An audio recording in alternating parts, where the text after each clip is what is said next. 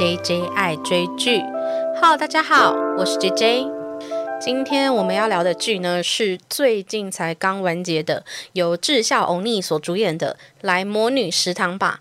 不知道大家有没有关注这一部剧？那这部剧呢，目前是可以在 Fridays 看到，而且它非常非常的短，它才。八集而已，题材非常的轻松，容易入口。我几乎就是在吃饭时间就默默的把它看完这样子。那这个来魔女食堂吧，大家就会想说，哎，应该就是跟食堂有关系的剧嘛。那因为我就吃饭时间看，可是老实说，因为我最近在做饮食控制，然后我看到它的那个食物，我都觉得感觉起来没有很好吃诶，例如就是鹅肝上面挤很多就是鲜奶油，或者是血色的这一种牛排。而且是超级像水彩颜色这一种鲜红色淋在上面，我觉得天哪，感觉现在好不健康这样。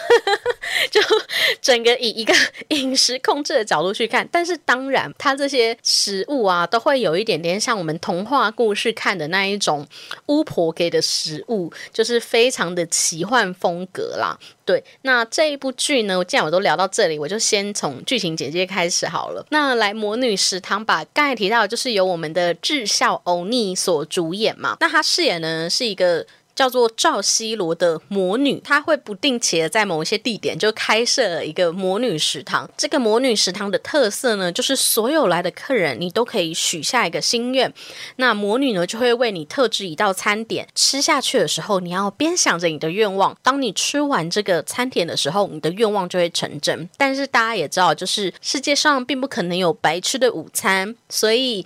你如果要实现你的愿望，你就必须付出相对应的代价。那第一集呢，又是由我们的这个机智牢房生活的小迷糊李奎炯，就是客串演出。他饰演的就是一个，呃，有一点，呃，他饰演的是一个单亲爸爸，然后。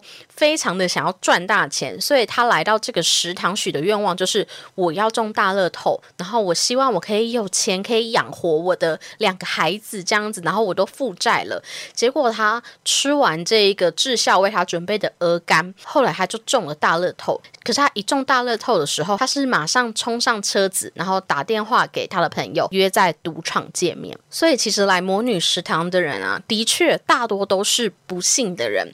可是。不幸的人，你会想要许下什么样的愿望？我觉得是这一部剧一直在问的一个问题，大家也可以思考一下。因为像我就会在幻想说，诶，那如果是我会在什么样的情况下愿意走进去这个食堂？那进入这个食堂之后，我有什么心愿是愿意用我身体的任何一个部位，或是我未来的人生去做代价替换的？因为在第一集李奎炯所饰演的这个想要中日透的先生，他后来就失去了他的双眼，他失明了。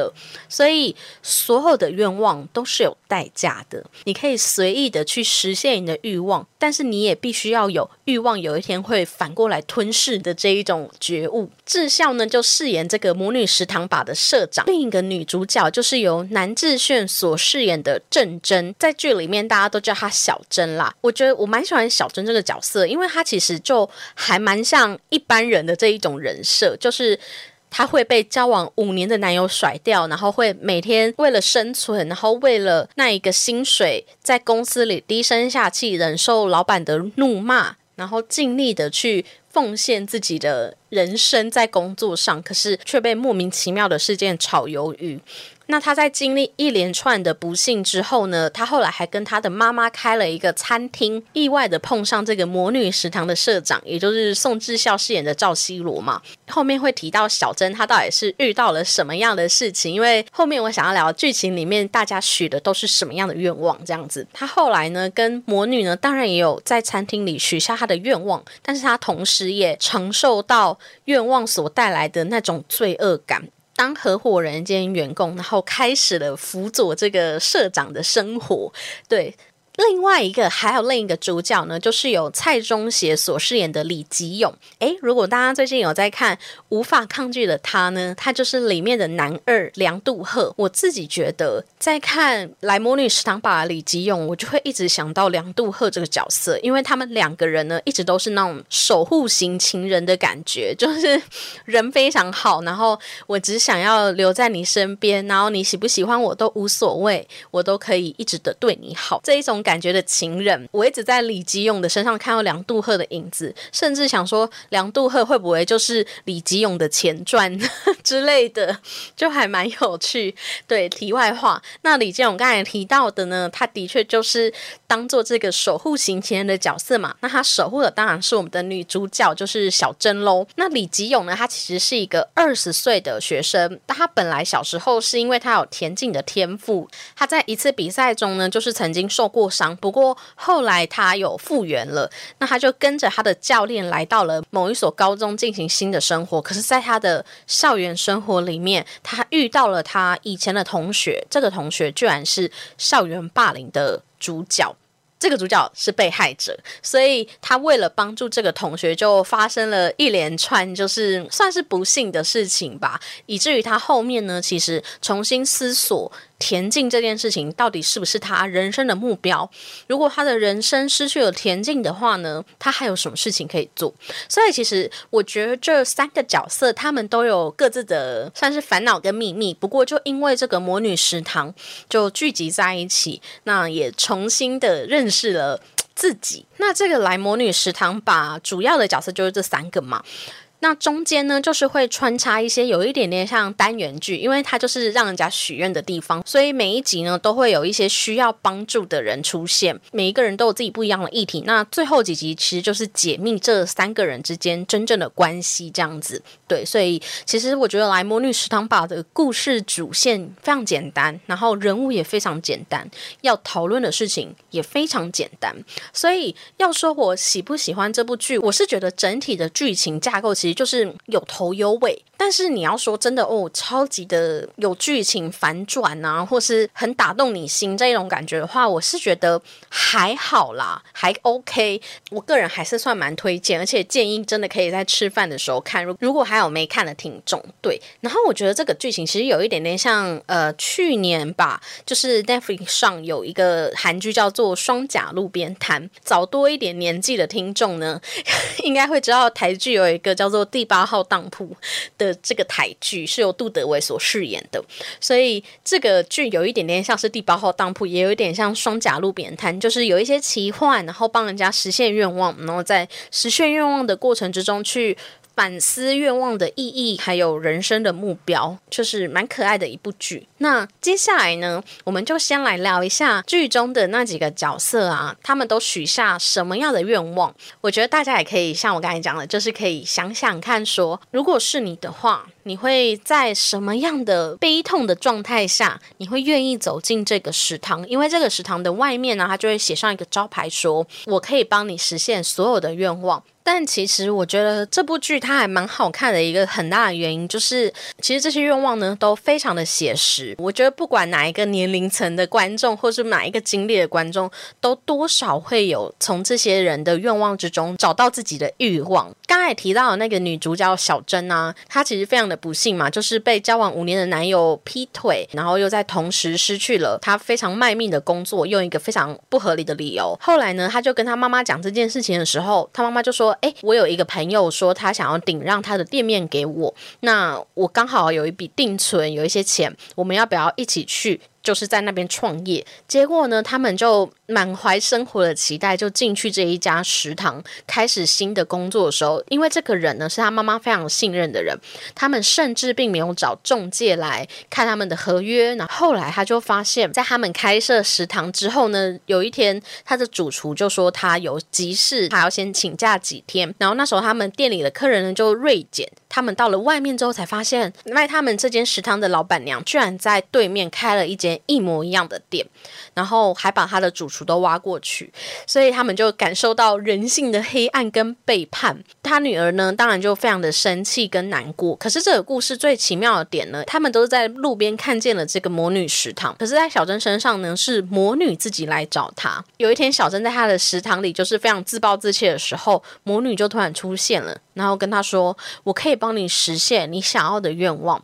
于是小珍就吃着魔女给她的牛，充满恨意的想着给他们家带来不幸的那个对面食堂的老板娘。结果那个老板娘就在隔天过世了。他其实就是透过小珍这个故事在告诉你说，人的言语是有力量的。意念也是。所以其实我觉得这部作品它其实有点劝世诶，就是你不要以为你不好的念头它不会成真。那在魔女食堂吧，它就会帮你实现你不好的念头。除了这个小珍她许下了这个她要复仇的愿望，结果造成老板娘死亡之外呢，那她之后当然也就呃因为这件事情有一些机会，她就进来了魔女食堂开始工作。她在工作的期间呢，也就因为这件事情受到了很大的教训嘛，所以她在每一个客人进来时候，都会不断告诫他说。他一定会帮你实现愿望，但是他说的代价也都是真的。你一定要谨慎选择要不要许下这个愿。所有来到魔女食堂的人都是脆弱的人，他们都需要这个在他们心灵脆弱的时候可以抓住的浮木，所以每一个人都会许下。愿望。那后面呢？我觉得还有一个愿望，其实蛮有趣的，它也非常的写实。就是有一个男生呢，他在毕业之后一直很想要找工作，可是怎么面试怎么失败。在面试的会场呢，不知道大家有没有做过团体面试？团体面试就是会有好几个人跟你一起面试同一份职缺。那主考官呢，可能会问一个问题，然后有大家轮流回答。其实团体面试哦，我其实面试过几次。如果有机会的话，大家想听的。话也可以留言告诉我说，我可以做一些分享这样子，因为我自己觉得我好像还算适合团体面试的人。但是，可是是我新鲜人的时候啦，就是刚毕业的时候，就是某一些比较出街的职缺。对，那在这个故事里面，他就在这个团体面试里面感受到自己的渺小。除了身边可能是有权有势，可能是这家公司的老板的儿子啊之类的，或是在国外大学留学回来，回答问题呢，不只是英文而已，可能还会用日语、韩语好几声道的这一种切换自我介绍。这个顾客呢，他叫做裴允吉，他就是一直在面试的市场里感受到自己的背景的薄弱。然后非常的丧志，觉得说为什么全天下就只有他一个人会遭受到这样子的事情？其实我在看这个故事的时候，我有很深的感触，是因为我们是上帝视角嘛，所以我们看得到女主角小珍的经历，我们也看得到蔡中协饰演的李吉勇的际遇，所以其实每一个人都过得没有很好，每一个人的生活都充满了考验。但是如果只站在这个求职者裴允基的立场看的话，他就会觉得他自己的人生是最糟的人生，甚至他没有任何一个住的地方，生活在路边的时候，然后接到妈妈打来的电话，说他可能需要一笔医药费之类的这种时刻，就是压垮他的最后几根稻草。他甚至连买刀的钱都没有，他就去路边摊抢了一把刀，之后想要去魔女食堂抢劫，结果。在魔女身上就意外遇到可以帮他实现心愿的人嘛，那他就许下一个愿望，是他希望他可以找到工作。其实这件事情听起来就是非常的心酸。这一部作品它好看的地方是它其实反映了很多现在很写实的问题，例如因为疫情好了，我们最近因为疫情其实应该有很多人想要求职都没有这么顺利。那除此之外，如果大家刚出社会啊，找第一份工作应该会很。常看到他们都希望找有经验的人，可是这就对于新鲜人来讲是一个非常非常不容易的事情。如果你又没有良好的学历，那你的第一份工作到底要怎么找才好？我真的觉得今年毕业的新鲜人真的超级辛苦的。如果没有碰到疫情，新鲜人要找工作有时候就没有这么容易了嘛。大家对于工作还是有一定的标准。那你如果想要达到你的标准，有时候你真的必须要有经验。在这个故事身上，它其实就反映了很现实的问题。他不过想要在这个世界找一个地方是容得下他的，然后他每一天起床都有一个目标可以去前进。他只是想要这么简单的愿望，可是这个社会却没有办法给他。最后呢，他的愿望就是以一种非常奇迹似的方式实现。不过，同样的，他为了找到工作的愿望。他失去了他的两根手指。不过，我觉得，呃，在这一个故事里面有一个很有趣的点，就是原本的这个魔女社长啊，她是想要这个人的整只手臂。可是小珍听到，他就说。这不过是一个很简单的愿望。那你如果让他找到工作之后，他却失去了手臂，他会过得快乐吗？所以他就换成好吧，那他就要他两根手指，至少他也可以生活这样子。我觉得在这个故事开始的时候，你就会感觉到，其实魔女社长她在一点一滴的被小珍感化，对，就是她在默默的影响着他。除了这个工作方面的愿望呢，还有一个是关于爱情的愿望。其实这个爱情愿望，它算是贯穿这一整出剧耶。那饰演爱情愿望的顾客呢，就是如果大家在看《机智医生生活》的话，应该会非常喜欢里面的邱敏和医师。没错，他就是由我们的邱敏和医师安恩珍所饰演的。一个顾客叫做陈善美，那这个陈善美呢，她的故事其实蛮，我觉得也是很多人的故事诶。陈善美呢，她是一个舞台剧的演员，不过一直以来呢，她只能饰演配角。然后她有一个交往七年的男友，这个男友呢，也一直想要为了考上公务员而不断的努力，结果却一再的失败。终于在第七年的时候，似乎已经笔试通过，不过还需要面试的阶段，他就甩掉了这个陈善。美，那这个陈善美呢？她其实拥有一个非常好的歌喉，可是她就是一直都没有主演的机会嘛。然后她在接受到她男朋友强烈的背叛的时候，她真的是整个人的生活都失去了重心。那她就觉得，如果她演员的梦并没有办法实现，爱情也落空的话，那她的人生在这个阶段根本就是一个失败。所以她就在接连发生了这么多的不幸之后呢，她就进到了魔女食堂。魔女祥这一次帮她调的呢。是一个非常甜蜜又苦涩的热巧克力。不过，他如果要吃下这一个巧克力呢，实现愿望的话，就必须失去他的声音。那我觉得他许的愿望，其实我不知道观众在看到的时候会不会觉得很生气。对他许下的愿望呢，就是希望让这个男友背叛他的男友可以回来他的身边。其实旁边有非常多，就是小珍啊，她都一直在疯狂的劝阻他说：“你有需要为了这个背叛你的男人失去自己的梦想吗？”因为他等于他失去声音，他就失去了演出的机会了。但是他就是提到了说，如果他的梦想没办法实现，他至少希望可以留住爱情。所以在他实现愿望之后，这个男生的确回到他的身边。可是他在回到他身边之后，发现她男友居然虽然考过了公务员笔试，但是面试却落榜了。他会回来的原因呢，就是因为他劈腿的那个女生觉得跟他在一起太丢脸了，居然公务人员面试会有人落榜，所以他就跟那男生分手。那男生就离开他，然后回来这个前女友的怀抱。更难过的事情是，他在此刻呢，就受到一个男生的搭讪跟追求，而这个男生喜欢他的原因，就是因为他的声音很好听。所以在后面这个陈善美，她就是有说出一句话，我真的觉得可以送给所有因为爱情失去自我的人。他说：“我是从什么时候开始做出错误的选择的？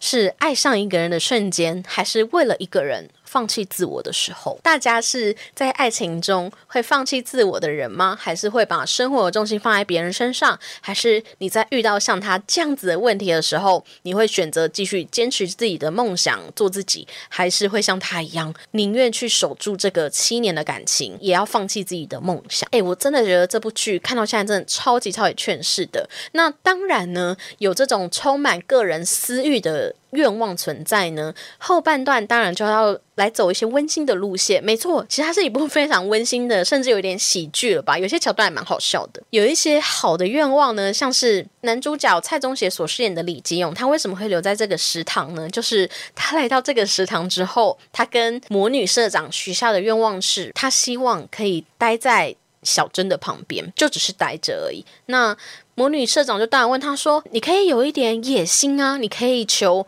让小珍爱上你这样子。”然后李吉勇就说。我不要，我觉得他有他自己的选择权，他要不要爱上我是他的事情，但是我只希望我可以自己留在他旁边。其实你从这个故事里都可以看到，说一般如果你是为自己许下愿望的话，通常你的代价呢都还在你可以承受的范围之内。可是，一旦你的愿望是关乎到他人，去影响另一个人的人生的时候，你的代价会非常的惨重。像是刚才的那个女生，她失去了梦想。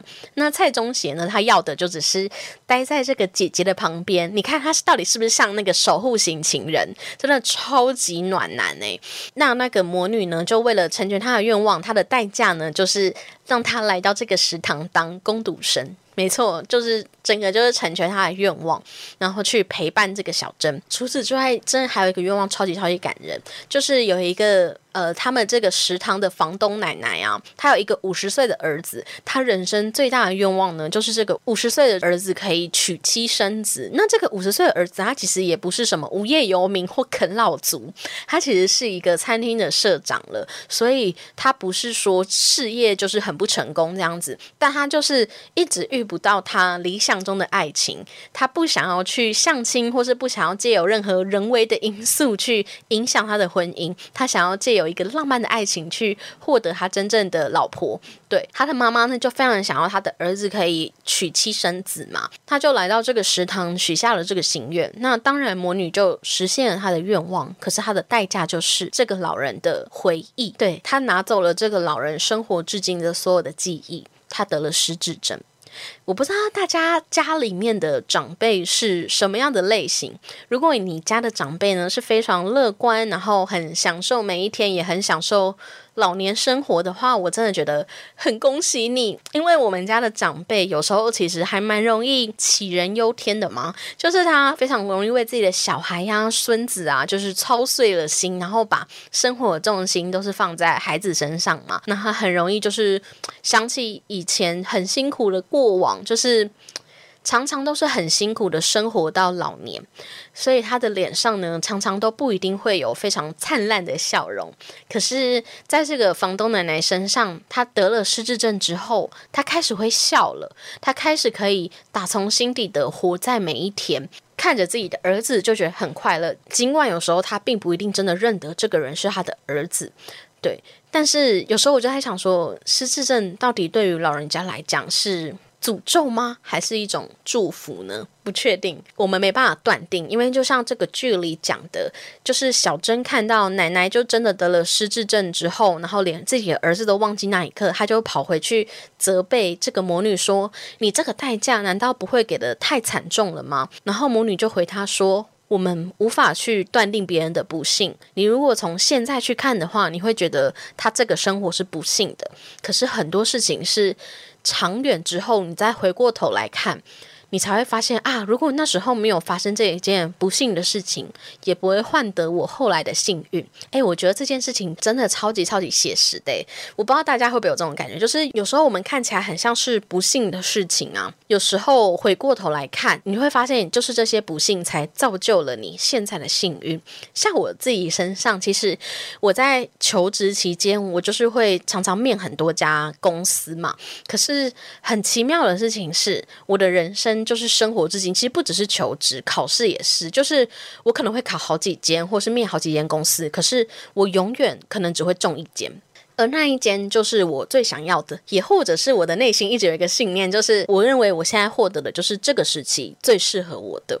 对，也可能是我有时候比较正向一点。对，所以我在看到这句话的时候，我就觉得说，哦，真的是诶，就是我最后得到的那份工作啊，都是用前面这几次失败换来的。因为每次面试失败的时候，你多少心里都会觉得有一点点失落嘛。但是你同时也会很感谢，说至少他没有给你。A、B、C 好多个选项，你有那种选择障碍的出现，他就直接给你一个你最适合的那一个。我觉得他在讲这句话的时候，就是在暗示说，其实奶奶呢失智这一件事情，并不一定是坏事。就像刚才讲，就是很多老人家其实忘记了好多以前的烦恼之后，也许他才找回他脸上的笑容嘛。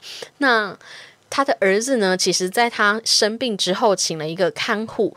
那这个看护竟然是这个儿子以前学生时期的学妹。这个看护呢，在之后呢，也就跟这个儿子结婚了。所以他其实就是因为奶奶失智的关系，才遇到这个看护，那也找到他人生的伴侣。当然，很多事情也不一定有这么美好啦。但是，我觉得当你的愿望啊，像这个奶奶投出的愿望，其实是希望自己的孩子获得幸福，然后。蔡中协他投出的愿望，就也是希望姐姐小珍呢可以获得她应该有的幸福，所以。其实有时候许愿这件事情啊，它并不一定是坏事。而且你在看完这整个故事之后，你就会去思索前半段呢，你会以为这个魔女食堂呢，有一点点像那个转学来的女生的纳诺，就是点燃某一些人心中的恶，然后甚至去实现它之后，让它自食恶果。但是到后面呢，你会发现，你会得到的是恶果还是善果呢？其实都端看于你的意念。当你许下一个。善愿的时候，这个世界就会回馈你好的的事情。但是，当你许下了一个充满私欲跟影响他人的愿望的时候，你可能获得的就是一个非常可怕的后果。对，其实看到最后，我会觉得来魔女食堂吧，它不过就是在某一些人他很想要放弃这个世界、放弃生命、放弃生活的时候，去紧急拉他们一把的人。对。所以其实我觉得看到最后还蛮感动的。那魔女上的愿望都非常的写实，不知道大家在看完这部剧之后啊，或是听到现在我讲完之后，大家可以思考一下，在什么样的情况下，你的生活会失落到你想要走进这个魔女食堂，然后进入这个食堂之后，你会许下什么样的愿望？在聊完这个愿望，就稍微聊一下这个故事最后的小秘密啦，就是为什么宋智孝这个角色他会成为魔女？这三个人呢，又是怎么都在一起的？刚才没有提到是那个女主角小珍呢，她在后面的时候，其实不小心吃下了魔女帮那个被爱伤透了心的陈善美所调的苦涩的巧克力。他吃下去之后呢，他就开展了一段前半段是浪漫，后半段是恐怖情人的恋爱，甚至这个男生呢，其实已经已婚有小孩，还劈腿。所以当小珍知道真相的时候，他其实非常的难过。他以为自己是因为吃了这个巧克力的缘故，因为魔女一直告诫他说：“你不能吃我煮给客人的东西，如果你吃了的话，你就会遭受到诅咒。”那他就在那个欲望之下，就吃了这个巧克力。哎，我顺带一提，其实。是我非常喜欢他们每一个客人在食堂里面吃东西的样子，因为他会特别放大这一个客人吃到食物的第一口之后，就会觉得哇，这根本是人间美味，然后会开始狼吞虎咽。我觉得那个就是在吞噬你的欲望。那一个模样这样子，没错。所以当小珍得知他被劈腿之后，他第一个想到的是，是不是因为他吃了巧克力？可是后来揭秘的时候啊，才发现，因为前面提到他的一开头，他就被他交往五年的男朋友劈腿了嘛。然后后面遇到这个男生呢，也劈腿了他。他为什么会一再遭遇？感情上的不幸呢，其实就是来自于宋智孝所饰演的这个魔女社长。其实这个魔女社长呢，是他的妈妈。这也是为什么，就是小珍她到后面发现，她其实也拥有魔女的能力，她可以借由触摸别人，然后看见别人悲伤的回忆。所以最后揭秘的时候呢，其实魔女社长呢才是她的亲生妈妈。那这个社长为什么会抛弃她呢？这个社长年轻的时候也谈了一场轰轰烈烈的恋爱，她在后面才发现，这个男生居然已经结婚了。那在感受到非常强烈的背叛的时候，他就来到了魔女食堂。其实这个魔女食堂也是魔女社长的妈妈开的，就是他们有一点遗传基因吧。魔女社长的妈妈也是魔女，那魔女社长也因为感情的关系，她想要给这个男生最大的诅咒。她在吃下这个餐点的时候，她心里想着的是，她希望这个男生的孩子永远都会遭遇不幸。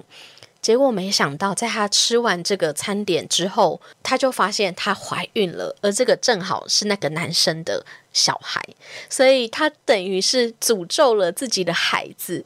我觉得这真的对妈妈来讲是非常非常残忍的事情。他就哭着求自己的魔女妈妈说：“他有没有办法更改这个诅咒？”可是他妈妈告诉他说：“没有办法。”他妈妈给他的建议是他希望他可以抛弃他。如果他不抛弃他的话，他的女儿就会像魔女社长一样憎恨他的妈妈。其实也就在暗示说，魔女社长妈妈大概也是以这种模式成为了魔女。然后他就留下他的女儿在身边嘛，那他女儿就从小就跟他妈妈关系非常不好，所以他的妈妈就建议他说：“你把你的孩子抛弃掉吧，不然以后你的孩子会恨你。”所以后来他就把这个孩子呢。居然送给了那个亲生父亲的老婆，他明明是小三，他却把他所生的孩子送给了正宫。我不知道大家可不可以接受这件事情。后来我觉得他的理由其实蛮可以理解，因为其实正宫呢，他本身其实是不孕的，所以他在接受到这个孩子的时候，他是觉得哇，我的人生就是我所有的不幸，都是为了在这一刻跟这个女孩相遇。他并没有多加的责怪这个小三，而是感谢他给了他人生的奇迹。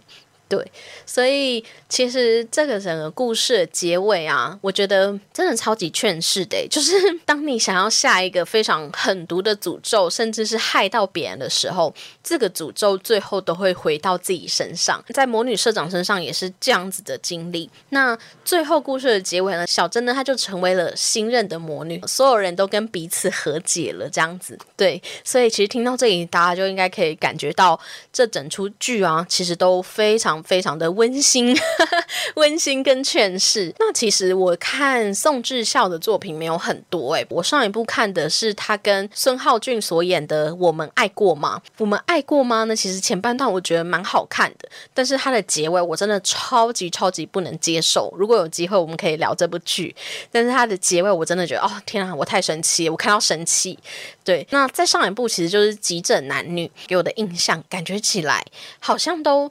接演这一种有一点爱情喜剧啊，或是温馨小品的这一种感觉，但是她至少在这一个角色里面，在魔女的这个角色里面。